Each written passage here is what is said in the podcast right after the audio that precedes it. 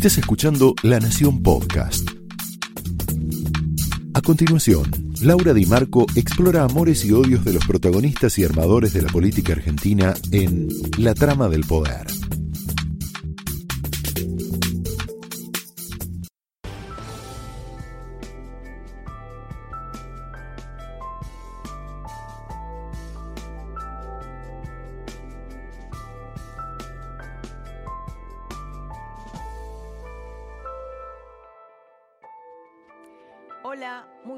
Noches, bienvenidos a la trama de esta noche en donde vamos a atravesar todos los temas de la semana y de lo que puede pasar.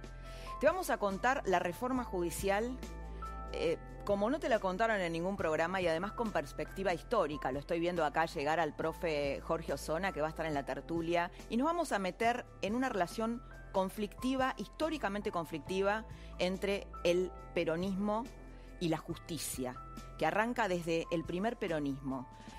Está con nosotros también ya Claudio Suchovicki, que va a participar de nuestra tertulia con Malbec para hablar del costo que podría tener esta reforma judicial. Y vamos a hablar con Jaime Rosenberg, nuestro hombre en Casa Rosada, porque hay una novedad en la semana que, vamos a, a, tratar en la tertulia y que tiene que ver con, la, con este nuevo rol que está asumiendo Máximo Kirchner como interlocutor del establishment con un coach muy particular que es Sergio Massa. Después te lo vamos a contar bien. Y al final de la trama tenés que quedarte porque hay un mano a mano imperdible con uno de los intelectuales más lúcidos contemporáneos. Es Juan José Sebrelli. Vamos a hablar de la actualidad, y vamos a hablar de, este concepto que, generó tanta polémica en un momento de la desobediencia civil. Está preparando un libro que tiene que ver con el coronavirus, pero vamos a hablar de todo, de la reforma judicial, de, Alberto, de Cristina. Pero antes nos vamos a meter en el editorial. Eh, el editorial tiene que ver con un límite que puede encontrar el plan de venganza y de impunidad de Cristina. Vamos a ver cuál es ese límite. Como en el caso de Vicentín, gran parte de la sociedad argentina, por fuera del núcleo duro que vota al gobierno, parece haber tomado esta reforma judicial como un símbolo de impunidad y venganza. ¿Viste como en las películas de Netflix que la primera temporada es impunidad y la segunda venganza, como si fuera algo así, capítulos? Bueno, esto, esto es, así se podría ver la reforma judicial en términos, si querés, más cinematográficos. Así como Vicentín fue interpretado como un símbolo del vamos por todo y hubo banderazos en la calle y que, hicieron de algún modo retroceder al presidente en esa iniciativa, esta reforma es para gran parte de la sociedad un símbolo, ¿sabes de qué? De una amnistía encubierta. Quiero que mires un tape de Paula Oliveto que tiene que ver con este límite. Mira. Y nos vamos a poner desde la banca con nuestra voz y desde la calle. Desde la calle, yo les pido a la sociedad que entienda que cuando un gobierno va contra, la, contra el Poder Judicial, cuando un gobierno quiere cooptar la justicia, cuando un gobierno quiere legitimar a los ladrones, como dijo Cristina, a mí me absolvió la historia y no me absolvieron los jueces, cuando un gobierno va por todo, es la obligación ética de este pueblo salir a defender las instituciones de la democracia. Históricamente la Argentina reaccionó muy mal ante las amnistías y muchas veces salió a la, calle y se tuvo que ir marcha atrás con esos proyectos o pagar costos políticos muy altos. Te voy a recordar algunos casos. En el 2017, época de Macri, cuando la Corte, ¿te acordás?, dictó el fallo del 2 por 1 que beneficiaba a genocidas. Bueno, la gente salió a manifestar y la reacción popular frenó el proyecto. Otro, otra postal de la historia, en 1983 hubo que dar marcha atrás con este proyecto de la autoamnistía que proyectaban los militares y que avalaba el peronismo a través de su candidato, Italo Luder. Después vino el punto final, la obediencia de vida. También fueron proyectos que tuvieron un costo político muy alto. Esta tarde me recordaba el profesor Osona el 73, la amnistía de Cámpora. Este, la reacción popular y también la reacción de la oposición, es el primer límite con el que se encuentra la voracidad de Cristina. El balance de poder que votó la sociedad argentina cerró 41 o 48. Es decir, es bastante equilibrado. Esto yo te pediría que lo rescates como algo muy importante y novedoso. ¿Qué, qué, qué quiero decirte con esto? Ya no se puede hacer cualquier cosa como en el 2011 sin que haya consecuencias importantes. Te voy a resumir de manera simple, brutal, si querés, el proyecto de reforma judicial que se está discutiendo. Porque hay un montón de cuestiones técnicas que no terminamos de entender, es, difícil, tiene complejidades, tecnicismos. Te lo quiero resumir para que lo entiendas de una manera muy fácil. El primer capítulo, ¿te acordás que te decía al principio? El de la impunidad. Se centra en la ampliación de los miembros de la Corte Suprema de Justicia. ¿Qué busca Cristina ahí? Busca meter juristas afines del estilo de Graciana Peñafort, la directora de Asuntos Constitucionales del Senado, Carlos Beraldi, su abogado defensor, Alejandro de la Rúa también fue su abogado defensor, digo algunos, algunos que podrían estar. ¿Para qué? Para que le ayuden a zafar de causas que la complican, porque acá estamos hablando de una reforma federal penal o penal federal, ¿no? Esta es la reforma. El otro capítulo, que va por cuerda separada, se centra en dinamitar Comodoro Pi. ¿Qué es Comodoro Pi? La justicia penal federal, la que está vinculada al poder político, la que entiende en casos de corrupción política y narcotráfico. ¿Para qué? Para curarse en salud y manejar jueces amigos que eventualmente puedan meter presos a Macri y a sus amigos. ¿Por qué te digo que esta es la venganza? Porque por esa instancia ya pasaron las causas de Cristina. Por eso el objetivo ya no es la impunidad, es la venganza. Un detalle revelador, ¿no? La verdad se esconde en los detalles. El presidente mandó el proyecto de reforma judicial que presentó ayer al Senado, donde Cristina tiene mayoría. Esta pista que nos indica que no busca un consenso con la oposición o un acuerdo político, sino más bien una imposición. Y esto dice cosas, ¿no? De un presidente que se dice dialoguista, que consensúa, el presidente habló ayer, hizo varias frases destacadas y justificó el envío de esta reforma, escucha bien, en el supuesto de que la sociedad está demandando un nuevo sistema judicial. ¿En qué encuesta lo leyó? ¿Alguien en su sano juicio diría que la reforma judicial es prioridad hoy en un país en pandemia, con un 50% de pobres, al borde del default o ya en el default? Una reforma que implica la creación, ¿sabes de cuántos puestos? Cargos, 279 cargos nuevos y que demandará miles de millones de pesos. Lo vamos a hablar con Claudio Suchovicki ahora. Nadie duda, y quiero que te quede muy claro este concepto, nadie duda de que es muy importante una reforma democrática de la justicia en la Argentina que la haga verdaderamente eficaz. La justicia es mala en la Argentina, el servicio de justicia es malo desde hace décadas, está muy contaminado, y que haga una justicia verdaderamente independiente del poder político. Esto no lo duda nadie. Pero evidentemente el momento, la oportunidad, la inclusión de figuras como Veraldi en la Comisión de Notables para reformar la Corte le resta toda credibilidad a las buenas intenciones y en cambio deja ver a las malas. Hablando de credibilidad, quiero que mires un tape. Digamos nunca más a una justicia utilizada para saldar discusiones políticas.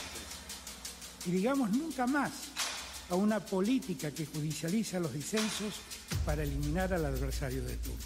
Queremos una Corte Suprema que sume calidad institucional y la actual dista demasiado de hacerlo. Venimos a ponerle fin a la designación de jueces amigos a la manipulación judicial, a la utilización política de la justicia y al nombramiento de jueces dependientes de poderes inconfesables. Con este volver a los cinco, se cierra un ciclo. Creo que se cierra para este gobierno y para los que vengan. La Corte es una institución del país, nació con cinco miembros. Cristina tuvo el mérito de volver a cinco miembros para que no se juegue con el número de los jueces para tener jueces adictos. Y la verdad, la, justicia, la Corte tiene cinco miembros y debe tener cinco miembros. Y el resto es toda una fantasía. El resto es toda una fantasía, dice el presidente. No es muy impresionante ver este compilado, ¿no? Diciendo Cristina, bueno, acá se cierra el ciclo de los cinco, para acá y para el resto.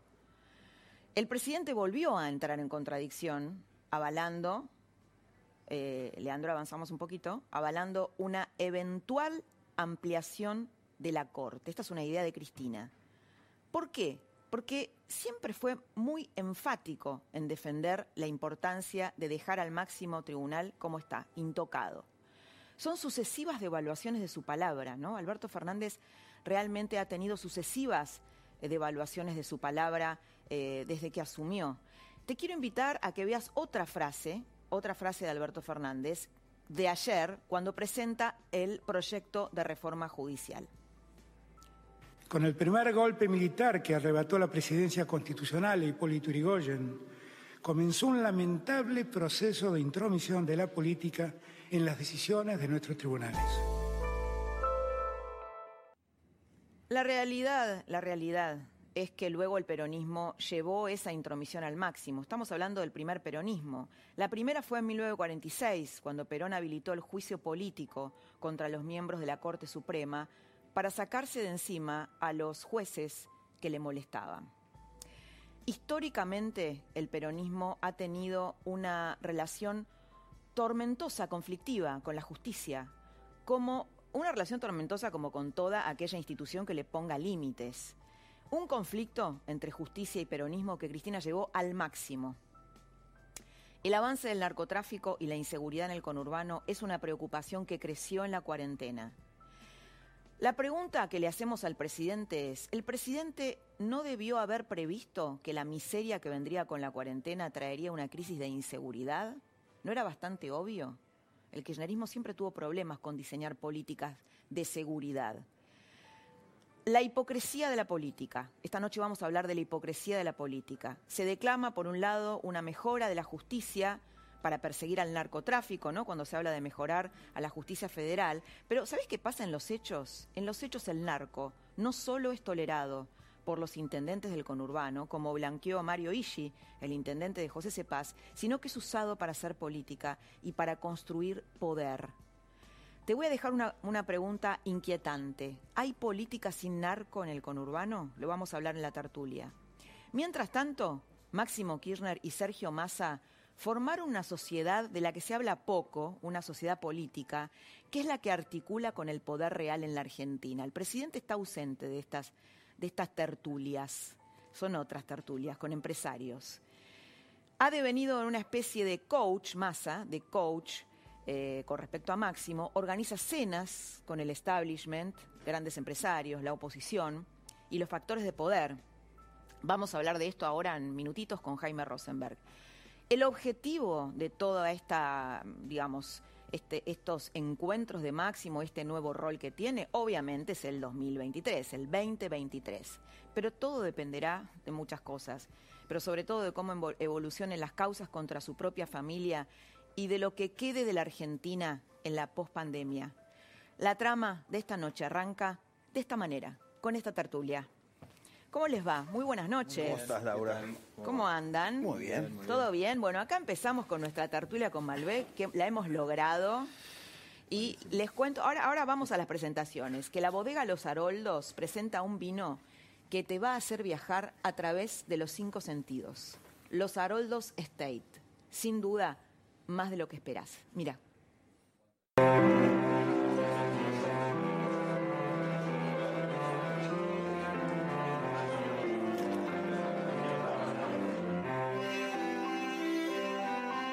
Los Haroldos Steak, mucho más de lo que esperás. Profe Osona, ¿cómo le va? ¿Cómo estás? ¿Cómo le va, señor Claudio Suchovicki? Todo muy bien, por Un placer tenerlo acá en esta tertulia. Después nos va a hacer preguntas, seguro, ¿no? Eh. ¿Qué pensamos? Nos va a hacer ejercicios. Muy Y bien. el señor Jaime Rosenberg, ¿Cómo nuestro hombre en. Casa Rosada, tiene todo lo que piensa el presidente Alberto Fernández, No lo sé si tiene. todo, pero Bueno, una parte, la parte parte. decible, ¿no? La parte decible. Yo creo que es muy interesante empezar con esta idea de la reforma judicial, la, la- la conflictiva relación entre el peronismo eh, y la justicia viene de lejos, ¿no? Eh, ¿Dónde podría empezar esto? ¿Dónde empieza? ¿Arranca en esta, en esta embestida de la Corte en el 1946? Mira, arranca eh, a partir del golpe militar del 4 de junio de 1943, que dicho sea de paso, Perón fue uno de sus inspiradores, al punto que llegó a ser el vicepresidente de la nación y el hombre fuerte, ¿no? del poder, porque incluso tenía mucho más relevancia que el presidente eh, general Farrell. Eh, de modo que ahí empieza el problema, porque esa corte impugnó la constitucionalidad de varios decretos leyes, llegó a impugnar la constitucionalidad del Ministerio de Trabajo, creado Secretaría de Trabajo y Previsión, eh, desde donde Perón ¿verdad? lanza su carrera política, e incluso en 1945, en víspera de la primera caída de Perón, que no se sabe bien qué fue, pero lo cierto es que lo destituyeron de todos sus cargos, lo mandaron preso a Martín García, la oposición pedía que el gobierno pasara a la Corte Suprema de Justicia en virtud de la ley de acefalía. Claro, una cefalía extraña, porque se trataba de un gobierno castrense, de un gobierno militar, pero al renunciar al vicepresidente, si se lograba forzar la renuncia del presidente, al no haber, ¿verdad?, Congreso, el presidente de la Corte Suprema de Justicia podía asumir la presidencia. Por supuesto que esto generó un enorme debate, los militares lo resistieron, finalmente Perón fue repuesto después del 17 de octubre, pero cuando él llega al gobierno, lo primero que hace es pedir el juicio político para cuatro de los cinco miembros de la Corte. o sea, ya de arranque, ¿no? Sí, sí, de arranque porque, a ver, eh, un, un, miembro no porque había sido nombrado por Farrell, que era el doctor Casares, que era un individuo de origen católico, fundador de la revista Criterio, cofundador de la revista Criterio, cursillista de los cursos de cultura católica de aquella época, de manera que era un hombre del poder, un hombre vinculado al poder militar de entonces. Después los otros jueces, Ramos Mejía, para que vos veas, Nazarán Chorena, Zagarna, Repeto. ¿Y qué pasa con esos jueces? El procurador. Bueno, fueron destituidos. Ahora, a partir de argumentos muy, muy cuestionados, porque en realidad se trataba de un pase de facturas, ¿no? Eh, es un poco parecido a lo que pasa ahora. Sí, pero es un contexto un poco diferente, porque lo que no se buscaba impunidad. muchachos, ¿eh? No se buscaba impunidad, ¿no? Eh, lo que se buscaba en todo caso era evitar de que se declararan inconstitucionales eh, bueno, disposiciones del nuevo gobierno, del gobierno de Perón, ya Perón como presidente constitucional. Interesante, una de las cosas, uno de los cargos, por ejemplo, es haber avalado el golpe del, del 1930 cuando los que cuestionan esto eran el producto del golpe de 1943, cosa que era una contradicción. Argumentos en muchos casos yo me animaría a denominar deleznables, ¿no? Eh, muy, poco, muy poco sólidos jurídicamente, y que le supusieron a Perón un enorme costo político, porque finalmente, tanto afuera como adentro, ¿verdad? Esto que fue un precedente muy, muy, muy feo, ¿no? Fue interpretado como un atropello, ¿no? Que en realidad se pretendía reducir las instituciones representativas a un plano formal. ¿no? Eh, la idea era, bueno, finalmente esto es una concesión porque sabemos muy bien quién ganó la guerra. Si otros hubiesen sido los, los, los, que, los que ganaban y que estaban en el corazón de Perón, probablemente esto no hubiera pasado, directamente se hubiera marchado hacia un cambio de régimen político integral, pero esto era una concesión a los aliados.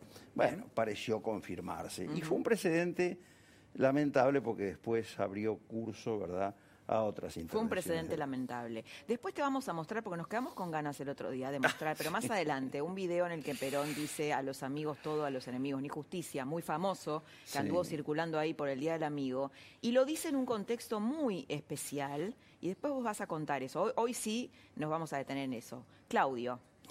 Tema reforma que Estás en el colegio. Estaba bueno, estaba bueno. Y de repente. Hoy es un día político, judicial. Yo venía a quedarme calladito, no, escuchar, no, Claudio, no. Pero vos siempre intervenís además con ah. preguntas. A mí, me encanta. Más excede, excede el tema económico, lo tuyo. Tema económico asociado, hoy hablaba, bueno, con, con, mucha, con muchísimas personas hablé hoy por el tema de la reforma judicial y me decían que, bueno, hay 279 cargos, ¿no?, que van a crear nuevos, que crearían nuevos si esto sale, ¿no? Porque, bueno, es, un, trámite muy engorroso eh, llevarlo a cabo. Y ah, está la placa en pantalla, mira. Ah, Acá tenés, son de 279 cargos nuevos en, total, también contando la justicia del interior, ¿no? Capital Federal, son 77 nuevos cargos, interior, 202, eh, está todo el tema también de los fiscales, ¿no, Jaime? Porque, bueno, se está pasando un sistema acusatorio en el sentido de que, por eso no se entiende muy bien, digamos, el hincapié que están haciendo en la designación de jueces, porque en realidad el que maneje la lapicera para designar a los fiscales va a tener mucho poder porque el fiscal va a ser el poderoso en este nuevo sistema es. acusatorio. Por sobre el juez federal, que es, digamos, como vos decís, eh, el objetivo de la venganza, por El así objetivo decirlo. de la ¿no? venganza, Da exacto. la impresión que, que, bueno, los jueces federales están, van a pagar, si es que esto se lleva a cabo, ¿no? Después podemos conversar sobre la factibilidad de que esto se apruebe, pero que van a ser, digamos, los, los apuntados y los jueces de la Corte por haber permitido que pasaran todos estos juicios contra la expresidenta y actual vicepresidenta, ¿no? Bueno, costo económico de, de- de esto, ¿no? Estamos en un momento en donde le decimos a los acreedores no tenemos plata, la Argentina tiene 50% de pobres. a la sociedad y donde no tenés financiamiento, pero déjame jugar con un ejemplo. Porque quizás sacar estos costos nos engaña. Bueno, ¿cuántos empleados son? ¿Cuánto ganan? ¿Cuánta plata es? Esto representa tanto dinero, tanto del presupuesto. Pero la historia de costos no se saca así. Te voy a contar un ejemplo que una vez me impactó. Lo dijo el presidente de Colmans, el fundador de la mostaza. Escribió un libro y dijo, ¿y cómo hizo usted guita? Perdón, estoy en la tele. ¿Cómo hizo usted mucha plata? No, pero estamos en ¿Cómo? una tertulia. Me- me- me fui. Pensé que era una tertulia de, amigos. De amigos. ¿viste? Uno como pierde ¿Y, noción. ¿Y cómo hizo la plata usted? Y por lo que la gente deja de- en el plato de la mostaza. Mi, mi fortuna es el desperdicio de la gente, porque cuando vos te servís, te servís mucho de más. Y como te servís de más, todos consumen más, pero la verdad es que consumen un 10% o 20% de lo que yo produzco. El resto, mi negocio es el desperdicio. dice. Espectacular. Y a partir de ahí dije, esta es la verdadera teoría de costos, porque nos vamos a engañar si sacamos. El costo es lo que no se ve. El costo es la ineficiencia. El costo es los errores. El costo es, vos esto lo tenés que poner en una oficina. Esa oficina lleva papel. Un juicio que tarda X tiempo. La cantidad de gente que te hace juicio porque me hiciste mal un juicio. La cantidad de interpretaciones, el tiempo que lleva. Cuando vos sacás esos costos, te das cuenta por qué vivimos en un país fundido hace bastante tiempo. Porque el problema de la Argentina es que vos te querés tener aires de y no reconocemos que somos un país que está quebrado, no solo por el default. Fíjense el gasto público que tiene la Argentina y la recaudación. Entonces, cada medida que tomás, lo que hace es, desde ese punto de vista, es ese costo oculto que uno no ve. Y ya que me desafiaste, déjenme preguntarles. Sí. Porque toda inversión tiene un sentido. Yo decís, bueno, yo voy a hacer esta inversión porque como la justicia es mejor, va a traer seguridad jurídica, como va a traer seguridad jurídica. Sí, el tema también, este, mejor. Claudio, es, a ver, ¿más Estado o mejor Estado? Porque acá te están planteando más Estado. Pero hay un ¿no? tema mucho no más mejor profundo. Estado. ¿Te puedo hacer una- un reportaje chiquito? Sí, siempre me metes en algún brete, bueno, pero bueno. es- es- es mi venganza. Salvo a Iros en general. es mi venganza. El, el punto es, yo sé que estamos en tele, no me Sí. contestes lo políticamente correcto. Sí. Contéstame, es como que yo Me te relajo. encuesto como, como una inversora, si Sí. vos querés invertir en Argentina. Yo te digo, Yo que soy una inversora. una inversora, alguien que... Ah, qué suerte, qué y yo, lindo vamos a, a tomar una decisión, vamos, a tomar una decisión conjunta. Y te digo, decime la verdad, con una mano en el corazón. Mm. ¿Vos confías en la política argentina que el político quiere, la me- no importa el partido, quiere lo mejor para la gente o está cuidando la función de sus cúpulas? No les quiero pegar a todos por igual, pero en, en- en- en la mayoría no, pero en algunos sí. Y en el sistema político como está diseñado hoy, ¿le entregás la plata de tus hijos? No. No. A la justicia de hoy, ¿le entregás la plata de tus hijos? Menos. No. A los sindicatos de hoy, ¿le entregás la plata de tus Menos hijos? 200, no. A los bancos, ¿vos crees que te aconsejan lo mejor para vos o lo mejor que le convienen a ellos de acuerdo a lo que necesitan? La verdad es que creo que, que, que miran más sus intereses que los de sus clientes. sí. Vamos, sigamos. En los que te aconsejan eh, eh, Pero vos cosas decís que si haces esta encuesta en otro país te da diferente, muy No, diferente. No, a eso iba. Ah. Perfecta. Muy buena la- el contraataque. Y te sigo insistiendo, ¿vos confías que los medios cuando te informan, te informan realmente, genuinamente, o también depende del auspicio que tienen o lo que fuera? Independientemente de eso, el problema es, no es la reforma que vos hagas, es la confianza que despertás en la gente. Porque hagas lo que hagas, la mitad te va a decir, nah, no creo. Es culpable, no creo, vos lo decís porque es- es inocente, nah, mentira. Vos lo decís porque... Entonces, vos vas a gastar un montón, no importa el costo, pero no sé la incidencia que tiene en la gente. En unas economías globales, como vos decís, le pasó a Trump, hoy le pasa a donde fuera, perdés representatividad porque no representás a la gente. Te escuchaba, Jorge, con mucha atención. Y la verdad, me encanta porque es, es parte de historia. Y es parte porque Es siento... que entendés la película. Por eso a mí me, enca- me encantan las explicaciones del propio Zona. Pero déjame meterte en el barro. Te meto en ¿A el quién? barro ¿A ahora. todos? No. Y te digo, Me qué buena, qué, qué bueno, qué, qué lindo verlo. Entonces vamos a ver. Entonces te siento con mis hijos. Perdón, ¿eh? A mí me interesa porque lo viví, porque me toca de cerca, porque me nombraste personajes que conocí. o que leí? Mis hijos. Yo, yo tengo, yo me dedico, eh, no, me toca dar clase en la facultad. El otro día me pasó y que pasé un papelón enorme. Yo hablando de las diferencias 2001 y ahora. Hasta que alguien me dijo, profesor, nosotros nacimos todos en el 2002. No viví el 2001. Entonces, nosotros estamos hablando de cosas que al 50% de la población argentina, ¿qué me habla de los 70? A ver, ¿qué me habla de los 80? Bueno, esto bueno, a ver, creo que nadie... nadie vivió el primer peronismo, ¿no? Bueno, vamos a hablar ahora después, cuando hablemos con Sebrelli, vivió el primer peronismo y es muy interesante. Me da la impresión, aportando a lo que, a lo que decían eh, antes y que me parece que es importante, la divergencia que hay entre la necesidad política de un determinado gobernante, en este caso Alberto Fernández, y los deseos y las necesidades de la gente. En este momento se ve como bastante disociado, digamos, el impulso de la reforma judicial como uno de los proyectos madre de, junto con la deuda, podemos decir, y dos o tres más, de Alberto Fernández para decir yo estoy acá y este es mi plan, pero la gente va por absolutamente por otro lado y además, si esto es para plantar bandera, eh, ¿va a salir este proyecto? Te lo pregunto.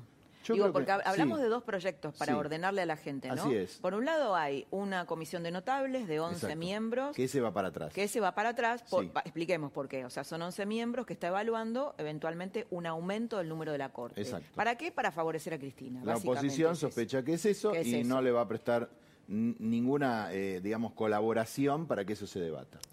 Bueno, te voy a hacer un poco de abogada del diablo. No, pienso lo mismo, pero hay algunas versiones que surgieron hoy, es qué pasa o sea, la ley eh, puede salir en el Senado por mayoría simple. Así es, así es. La designación de los jueces no, requiere de dos tercios. Dos tercios. ¿Podría Alberto Fernández eh, nombrar jueces en comisión? Como lo hizo Mauricio Macri. Podría nombrar ¿Se acuerdan cuando lo hizo? en comisión. Ahora, nadie le va a prestar, eh, digamos, hoy hablaba con algunos miembros de Cambiemos que son, digamos, los dialoguistas. Digamos quién es, porque hay gente que por ahí no sabe quiénes son. Sí, del grupo que, que digamos, es un grupo que está, digamos, integrado por dirigentes que responden, vamos a hacer así, Horacio Reyes Larreta, María Eugenia Vidal, Martín Lustó, Emilio Monzor, Rogelio Frigerio. Bueno, uno de ese grupo me dice, la, la combinación entre torpeza y soberbia es increíble. Torpeza y soberbia y te lo dice alguien que está dispuesto a dialogar con el presidente. Pero no lo llamaron, lo llamaron a Pinedo, pero le dieron 15 minutos para contestar sí o no. Eh, llamaron a Weinberg de Roca para decir, bueno, pusimos a alguien de la Weinberg de Roca era la candidata que tenía Macri para procuradora. Presidenta, presidenta del tribunal eh, de la ciudad, de, la, de la especie de Corte Suprema de la ciudad. Eh, para la oposición, incluso para los dialoguistas, se hizo todo bastante mal. Entonces, o sea, no hay, no hay, eh, no es plural esa Una señal política. Me da la impresión que no, que tiene algunos, algunas personas que son, piensan diferentes, ¿verdad? Eh, Gil Domínguez no piensa lo mismo que Beraldi eh, en, determinados lugares y tienen trayectorias diferentes, pero me parece que en el fondo hay una idea mayoritaria que es de cambiar la Corte Suprema y de agregarle más miembros. Ok.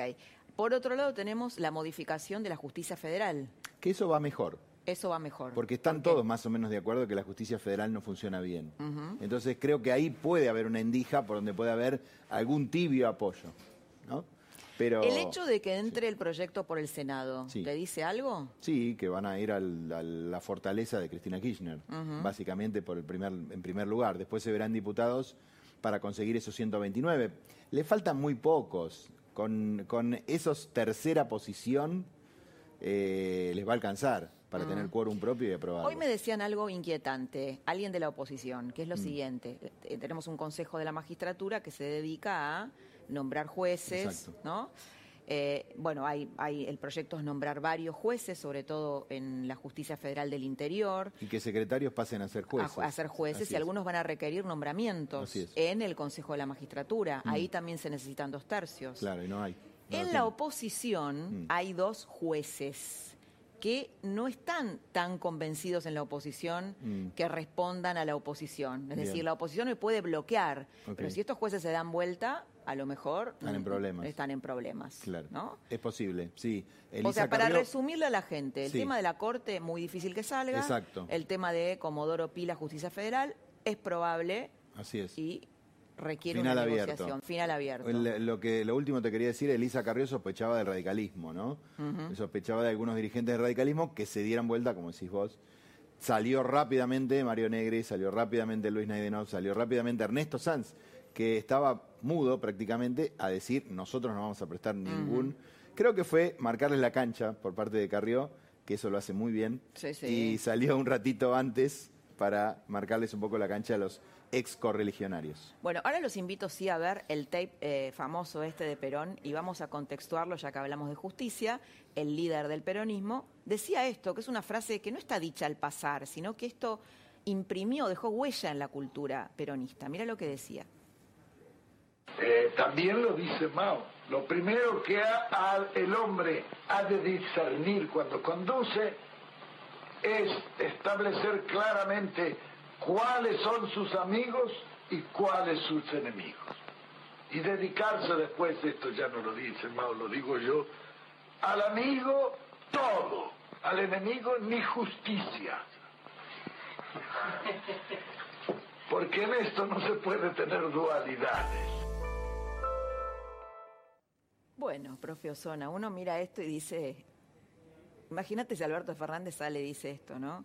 A ver. Sere- Serenémonos, interpretémoslo en su contexto, que es un poco lo que hacemos los historiadores, Claudio, para muy que bien, vos está veas. muy bien. Fue antes de ¿No? volver al poder, ¿no? Fue antes de volver Antes al volver poder, fue en el año 71, Claro. en el tránsito ya Claro. de la Revolución Argentina a la democracia, Claro. con la anuncio del presidente. Esto tenía varios distintos. En primer lugar, Perón eh, tiene una personalidad muy particular, porque indudablemente fue un gran talento político argentino. Sin embargo, él nunca se percibió a sí mismo como un político, sino como un militar, pero algo más que un militar, un conductor. Esto es Clausewitz. Él era un experto en Clausewitz. Clausewitz, el teórico de la El guerra. teórico de la guerra, eh, hay que ver que el ejército argentino tiene una fuerte impronta prusiana, y él es especialista, en un profesor de historia militar, eh, admirador de Clausewitz. Eh, en ese reportaje incluso llega a hablar del mariscal de Sajonia, donde dice, bueno, además yo, parte de mis generales son este, menos inteligentes que mis mulas. Eh, Yo soy el conductor. Ahora, ¿quiénes eran los destinatarios de este discurso? Pino Solanas, Fernando Solanas y Octavio Yetino. ¿no? que lo entrevistaban. Eh, ah, eh, ellos lo entrevistaban. Sí, ellos lo entrevistaban, ¿no? Y este, básicamente es un, un curso, es una clase, una lección de conducción política que cuando eh, hablamos de conducción política en términos de Perón es una concepción de Estado Mayor. ¿no? Porque incluso en Ahora, esa... ahora, Jorge, yo te escucho y digo, ¿cómo se reinve- o sea, cómo lo han reinventado a Perón, no? Porque hoy es como el ícono del progresismo argentino, de la centroizquierda. eh, Marx este- pudo haber dicho una cosa semejante, porque, a ver, la influencia prusiana fue de izquierda a derecha y derecha a izquierda, en ese sentido. Eh, ahora, eh, esto fue porque un diputado, creo, Tailade, lo envió como, como amenaza. En realidad, eh, no hay acá en este discurso un- una amenaza de aniquilación en contra de los enemigos, sino una advertencia por parte de un hombre que desde el exilio se la tuvo que ingeniar para mantener el control del peronismo, cosa que no era para nada fácil. Y ahí había tres o cuatro destinatarios. Uno la nuce, la mula, ¿no? Es decir, la caballería. Él era un hombre de infantería, la caballería había tomado el poder desde, desde la rebelión de azules, de- desde el conflicto entre azules y colorados, el golpe de 1966. Lanusse fue el primer militar que a Perón lo desconcertó y por lo tanto, bueno, Lanusse le mandaba fruta y él le mandaba fruta a Lanusse. O sea que Perón nunca hablaba en- personalmente de nadie. Eh, Hace co- símbolos, ¿no? Esto es un poco también Cristina dice, porque como dijo alguno, y vos tenés que empezar a adivinar Sí. de qué dijo, quién fue el que lo dijo, Él ¿no? habló muy- directo. habló muy pocas veces. Aparte, cuando él hablaba, lo, habla- lo decía con ironía. Por ejemplo, decía sobre no sé qué cosa. Eh, había una propaganda en aquella época de heladeras y que hacía Fidel Pintos. Dice, bueno, y decía, la inventé yo. Porque Fidel Pintos era el autor de la sanata, de la chanta argentina, ¿no? Entonces dice, como dice Fidel Castro, eh, digo, como dice Fidel Pinto, la inventé yo. Es decir, trataba de identificar a Castro como un payaso, ¿no? Quiero, quiero, Eh, perdóname, eh, Jorge, quiero volver un poquito al presente y te saco un poquito Sí. de acá y quiero mostrarte, Claudio, un video de Alberto Fernández hablando de los acreedores. ¿Lo vemos? No tiene que dudar ningún argentino, no tiene que dudar ningún acreedor, porque todos los acreedores deben saber que no vamos a postergar a ningún argentino para pagar una deuda que no podemos pagar. Así que este mensaje sirva para todos. Somos muy conscientes de lo que nos pasa. Somos muy conscientes de cuál es nuestra prioridad. Somos muy conscientes de cuál es nuestro interés primero. Bueno, está un enojado, ¿no? Exaltado. Sí, o negociando. Ah, Eh, claro. O negociando. Porque vos viste cuando, no sé si vieron alguna vez a alguien que está comprando algo, no sé, un departamento. Uno compra, otro vende. El que compra, che, qué humedad, esto es un desastre, esto es una... Y el que vende, no, pero esto es buenísimo, esto, mirá la luz. Y vos lo escuchás de afuera y decís, ¿para qué lo quiere comprar y para qué lo quiere vender? exacto. Cuando están negociando, obviamente vos tenés que decir, esta es la última oferta. Si no, el otro, bueno, está bien, no, viste lo que dijo, es la última oferta, bajemos un poquito. Bueno, dijo como tres veces que era la última oferta, Por eso- pero esta es la última, última. No, y bueno, porque se están acercando. Empezaron. Eh, Vamos a la lógica, vamos al sentido común. Empezaron. Eh, 60 te acepto. 30. 59. 40. 58. 50. 56. 53. Bueno, basta. Y están ahí. Vamos. Están ahí. che, ya hiciste tanto esfuerzo, estamos ahí. Pero no están, insisto lo mismo, no están discutiendo por plata. Porque también es después cómo vos dibujas esto o cómo vas a contar esto después. Vos decís que va a haber una lucha por el relato, ¿no? No, eh, el- eso va a existir en ambos lados, porque siempre existe, es porque yo tengo que mostrarle. Los fondos Gané. representan plata de tercero y decir, Sí. y al final sacamos bastante, ¿vieron? Y el, Lo que el pasa es Estado que tanto, ¿vieron que al Guzmán final- dijo tanto que fue tan generoso que, Lo que pasa fuimos es que, muy generosos, dijo. A ver, insisto con lo mismo. Creo que el ejemplo te lo, di la, te lo di la semana pasada. Yo voy con un cheque, no te puedo pagar el cheque. Digo, Laura, no te puedo pagar el cheque. Y tomá, te doy un cheque mío nuevo a cinco años. Me decís, Claudio, si no me pagaste este, ¿por qué me vas a pagar en cinco años? A ver, ¿Cuál es tu capacidad de repago? A ver, tráeme tu plan económico, ¿cómo vamos a hacer? No, no, no te puedo contar. y bueno, confía en mí. Y bueno, pero entonces, ¿sabes qué? Te voy a poner una traba legal, que esto es lo que están discutiendo, te voy a poner una traba legal, que si en cinco años me defaulteas de nuevo, para vos sea más complicado. Entonces, la verdadera discusión en el fondo es eso. Y quizás terminen arreglando en 53, 53 y ¿Van a arreglar o no van a arreglar? Lo que Yo queremos que saber si es si van a hasta- arreglar. Yo, lo que pasa es que también acá estoy confundiendo lo que quiero que pase. Viendo Ah, los porque te- precios, sí. viendo los precios del mercado y viendo la yo creo que sí, creo que hubo voluntad, hubo negociación. Ahora, perdóname, una pregunta de sentido común. Cuando los bonistas ven, bueno, estos están embarcados en una reforma judicial que les va a salir, porque Guzmán dice, la mitad de los niños son pobres en la Argentina, pero me voy a gastar esta, esta guita Laura, en la- una reforma judicial que no es prioritaria, no es La- esencial, La ¿no? plata es, es un bien fungible. Vos le podés decir a la nación, che, necesito un aumento porque tengo, no sé, lo que fuera, y cuando llegaste se te fue en expensa, se te fue, no fue a donde dijiste que iba a ir. Eso vuelvo con lo mismo. Esto es la confianza que vos creas que lo van a adjudicar. Lo cierto, lo cierto es que a todo tenedor de bonos en el fondo, lo que le importa, hay bonos que vencen dentro de 100 años, hay un bono que es centenario. ¿Vos te crees que el que tiene el bono está esperando cobrar dentro de 100 años? No, le importa el precio el día después. Entonces, vos querés saber cuál es el famoso valor presente neto, el valor que va a cotizar el bono nuevo el día después. ¿Y cómo obtiene más valor? Si a Argentina le va mal, ese bono va a valer menos, entonces es muy malo para el tenedor de bonos, entonces no quiere que a la Argentina le vaya bien, pues si no, no cobra.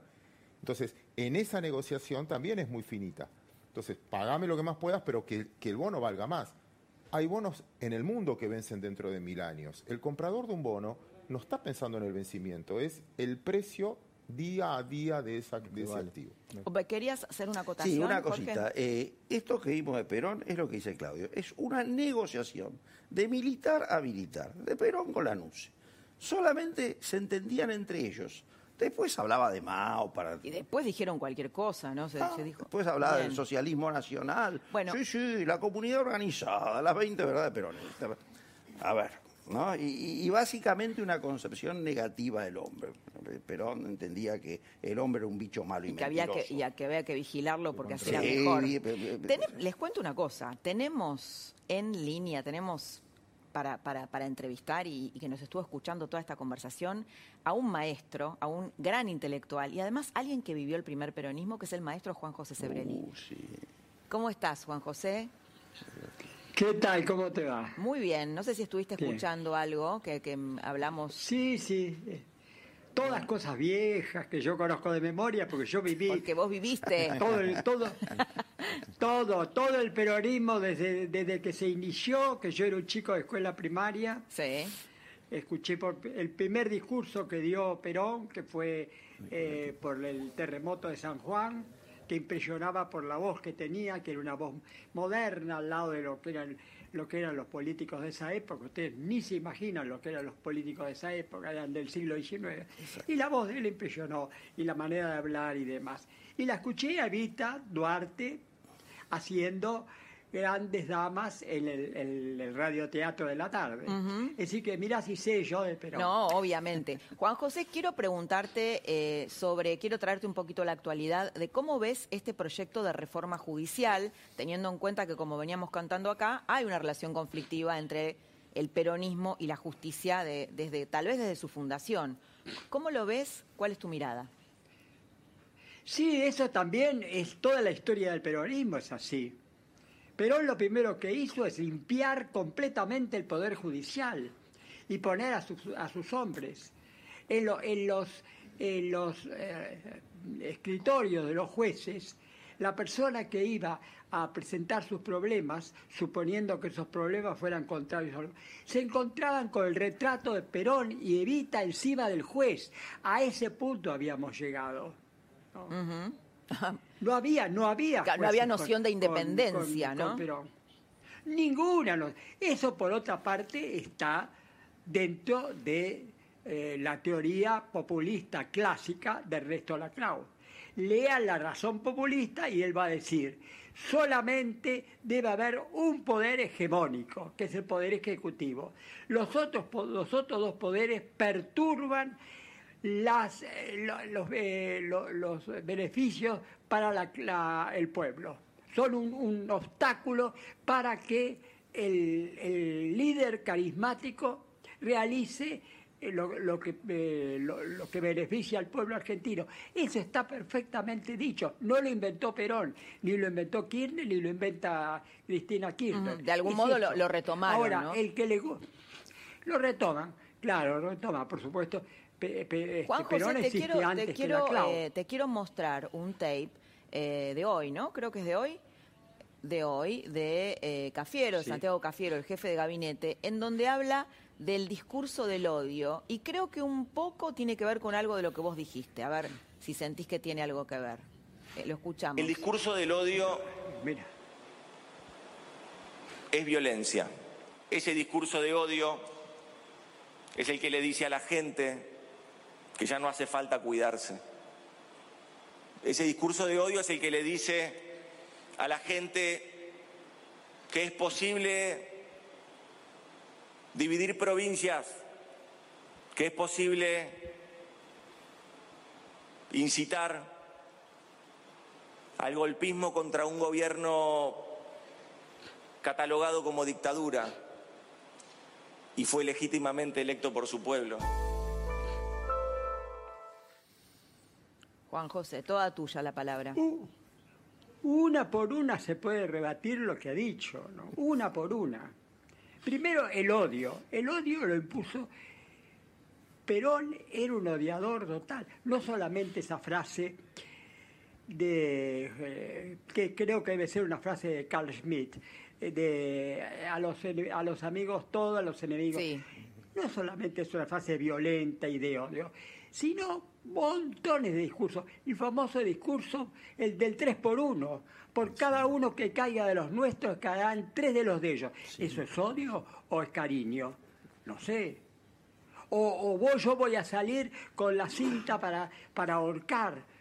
Yo voy a salir con las piolas, dijo, para ahorcar. Pero hay discursos terriblemente violentos en, en Perón. Después lo realizaba. Él en general no era un hombre excesivamente violento. Bueno, pero de cualquier manera hubo muertos, hubo, hubo torturados en la famosa comisaría que quedaba en... Pero era claro, ella tenía sus límites, torturaba, pero torturaba en una comisaría que quedaba enfrente del hospital Ramo Mejía. ¿Para qué?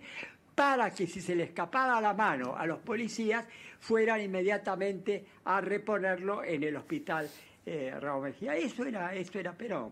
Juan José, Era bueno, tenemos, tenemos que mm, hacer un pequeño corte y te voy a dejar la pregunta que tiene que ver, bueno, hoy sabes que tuvimos récord de, de- de muertos por coronavirus, sé que tenés una Sí. posición anti-cuarentena y me gustaría, y que estás escribiendo un libro además sobre el tema, me gustaría eh, Exactamente. hablar con vos Que sale de el eso. mes que viene. Bueno, me Sí, gustaría, sí, sí. me gustaría que habláramos de eso cuando volvamos del corte. ¿Nos esperás?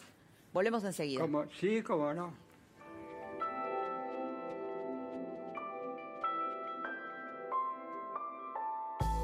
Super fin de semana Coto. Más de 3.000 productos en oferta todos los días. Hasta el miércoles, 50% de descuento en la segunda unidad y un 30% más exclusivo de nuestra comunidad, llevando dos productos iguales en pañales Haggis y lavavajillas sí. 3x2 en Eco de los Andes y marcas seleccionadas de cervezas. 40% de descuento en la segunda unidad y un 30% más exclusivo de nuestra comunidad, llevando dos productos iguales en McCain, Ariel, desodorantes corporales, jabón en polvo y suavizantes para lavar la ropa, shampoo y acondicionadores. Coto, yo te conozco.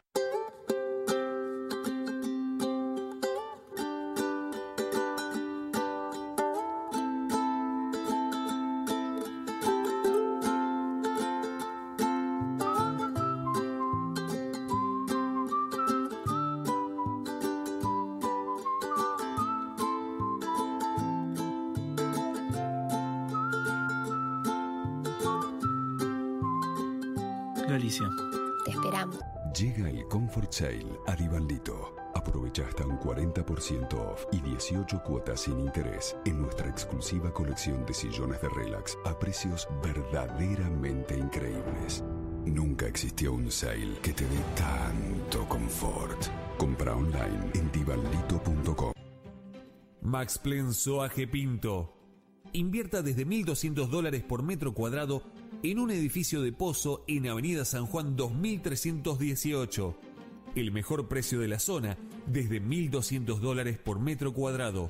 Consúltenos 4312-8544 www.maxplen.com ¿Probaste Milkout y no sabes por dónde empezar a explicar el sabor y la cremosidad que sentiste?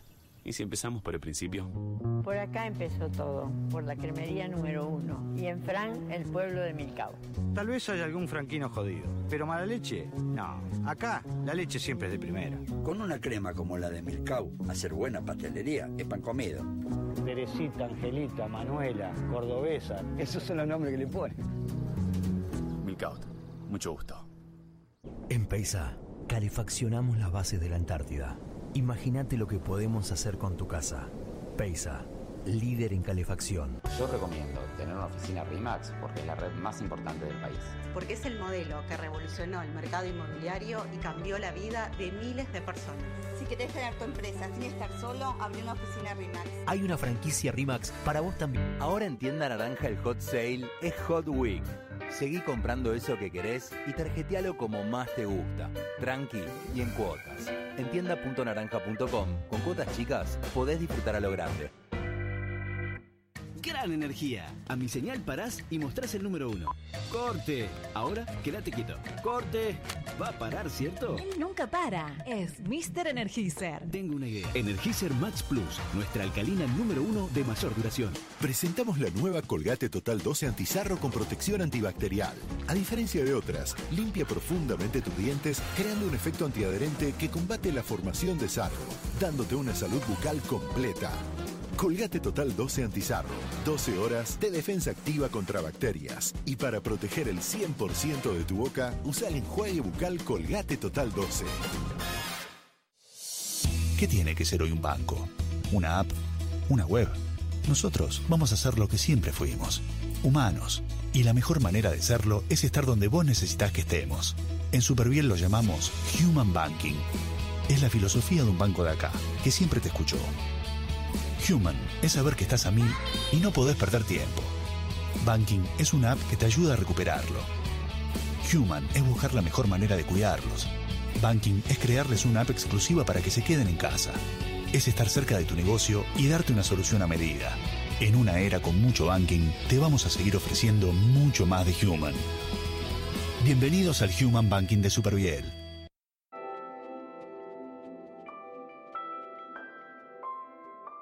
Seguimos con el maestro Juan José Sebrelli y nos había quedado una pregunta pendiente que es el tema de, eh, bueno, de la cuarentena. Eh, tenés una posición anti-cuarentena y hoy hubo récords de, No, muer- de- de no. muertes, ¿no? Por, por coronavirus. Estás sí. preparando a la vez un Bueno, libro, estoy- ¿no? Y hablaste de desobediencia civil. A ver. Sí, hoy estoy preparando un libro junto con Marcelo Joffre, un, concierto a cuatro manos, este, que se va a llamar, ya el título da toda mi posición. Desobediencia civil y libertad responsable. Desobediencia civil no es un invento mío, es un término del viejo liberalismo inglés del siglo XIX, a los cuales yo admiro mucho. Yo me considero un liberal de izquierda, eso sería mi, mi concepto.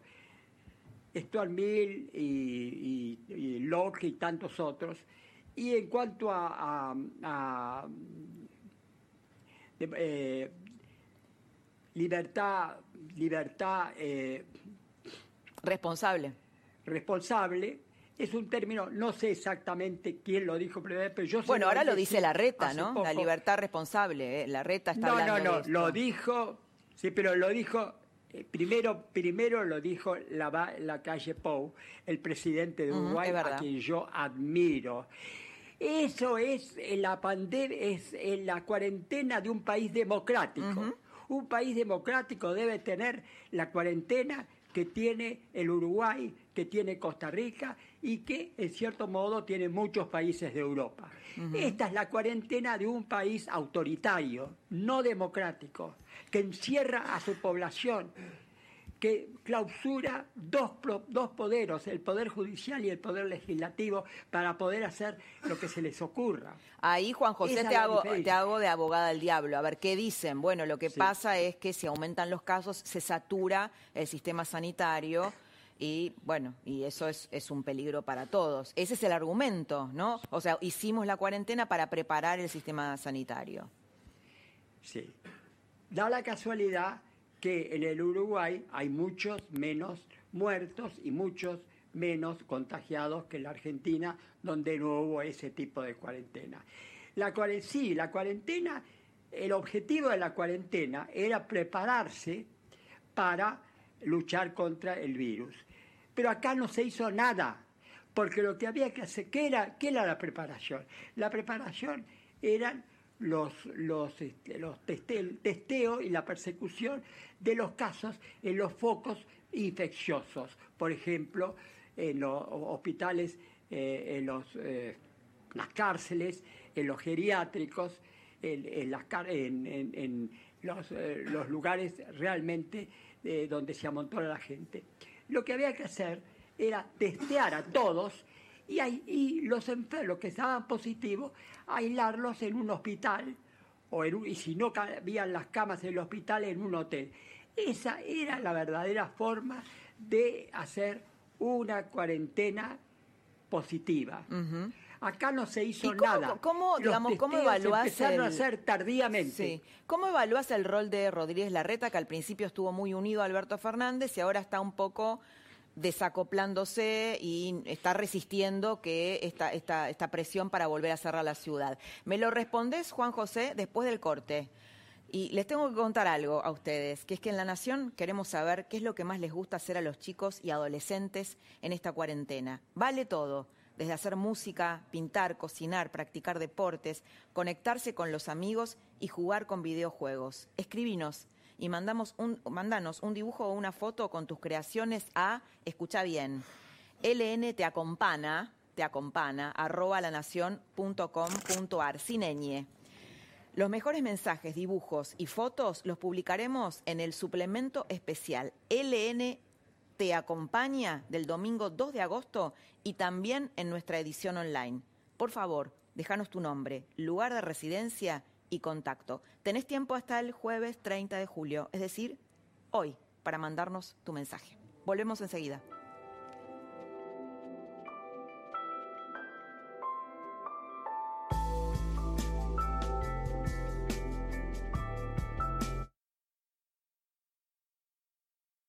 Super fin de semana Coto. Más de 3.000 productos en oferta todos los días. Hasta el miércoles, 50% de descuento en la segunda unidad y un 30% más exclusivo de nuestra comunidad, llevando dos productos iguales en pañales Haggis y lavavajillas sí. 3x2 en Eco de los Andes y marcas seleccionadas de cervezas. 40% de descuento en la segunda unidad y un 30% más exclusivo de nuestra comunidad, llevando dos productos iguales en McCain, Ariel, desodorantes corporales, jabón en polvo y suavizantes para lavar la ropa, shampoo y acondicionadores. Coto, yo te conozco.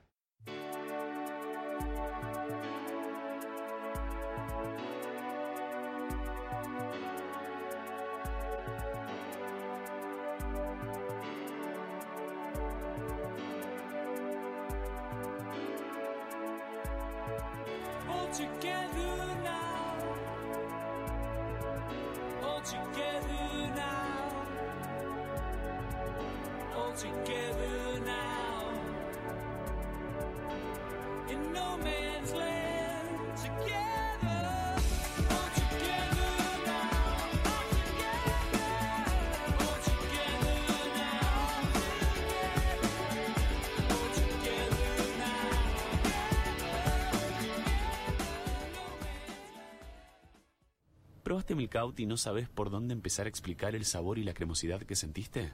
¿Y si empezamos por el principio?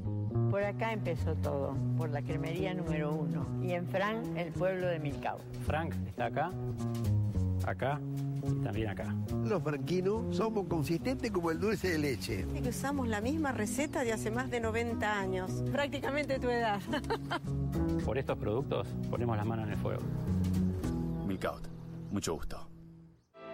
En Divanlito tenemos los sofás convertibles perfectos para disfrutar al máximo el placer de estar en casa. Aprovecha nuestro aniversario y obtené hasta un 40% off y 18 cuotas sin interés. Compra online en divanlito.com. Presentamos la nueva Colgate Total 12 Antizarro con protección antibacterial. A diferencia de otras, limpia profundamente tus dientes, creando un efecto antiadherente que combate la formación de sarro, dándote una salud bucal completa. Colgate Total 12 Antizarro. 12 horas de defensa activa contra bacterias. Y para proteger el 100% de tu boca, usa el enjuague bucal Colgate Total 12. Vos te lo mereces. Porque tuviste paciencia. Tuviste conciencia y perseverancia.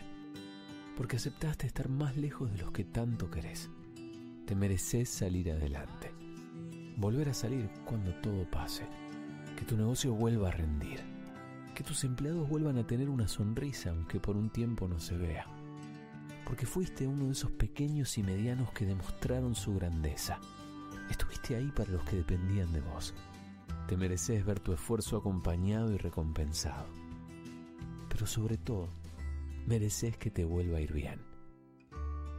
Porque hoy más que nunca, si te va bien, nos va bien.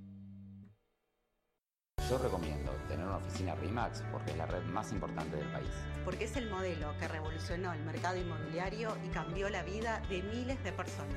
Si querés tener tu empresa sin estar solo, abre una oficina RIMAX. Hay una franquicia RIMAX para vos también. Pedido ya enciende el hot sale con promos que son un fuego. Hasta 50% off en restaurantes, bebidas, farmacias, super y mucho más. Del 27 de julio al 2 de agosto, pedido ya está hot. Ahora en tienda naranja el hot sale es Hot Week.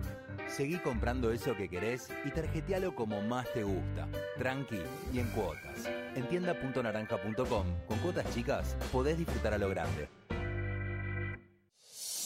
¿Qué tiene que ser hoy un banco? ¿Una app? ¿Una web? Nosotros vamos a hacer lo que siempre fuimos, humanos. Y la mejor manera de serlo es estar donde vos necesitas que estemos. En Superbiel lo llamamos Human Banking. Es la filosofía de un banco de acá, que siempre te escuchó.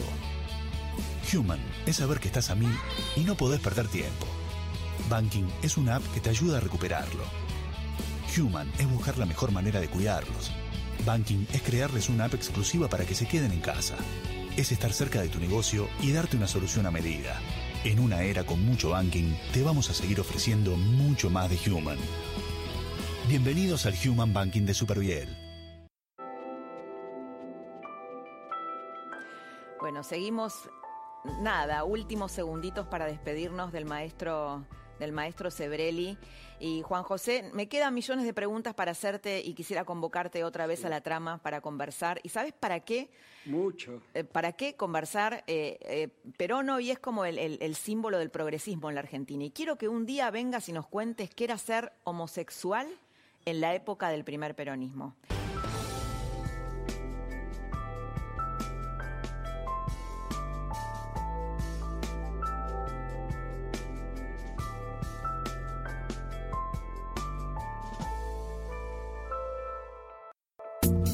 Esto fue La Trama del Poder con Laura Di Marco, un podcast exclusivo de La Nación. Escucha todos los programas de La Nación Podcast en www.lanacion.com.ar. Suscríbete para no perderte ningún episodio. Estamos en Spotify, Apple Podcast, Google Podcast y en tu reproductor de podcast favorito. Seguí escuchando La Nación Podcast.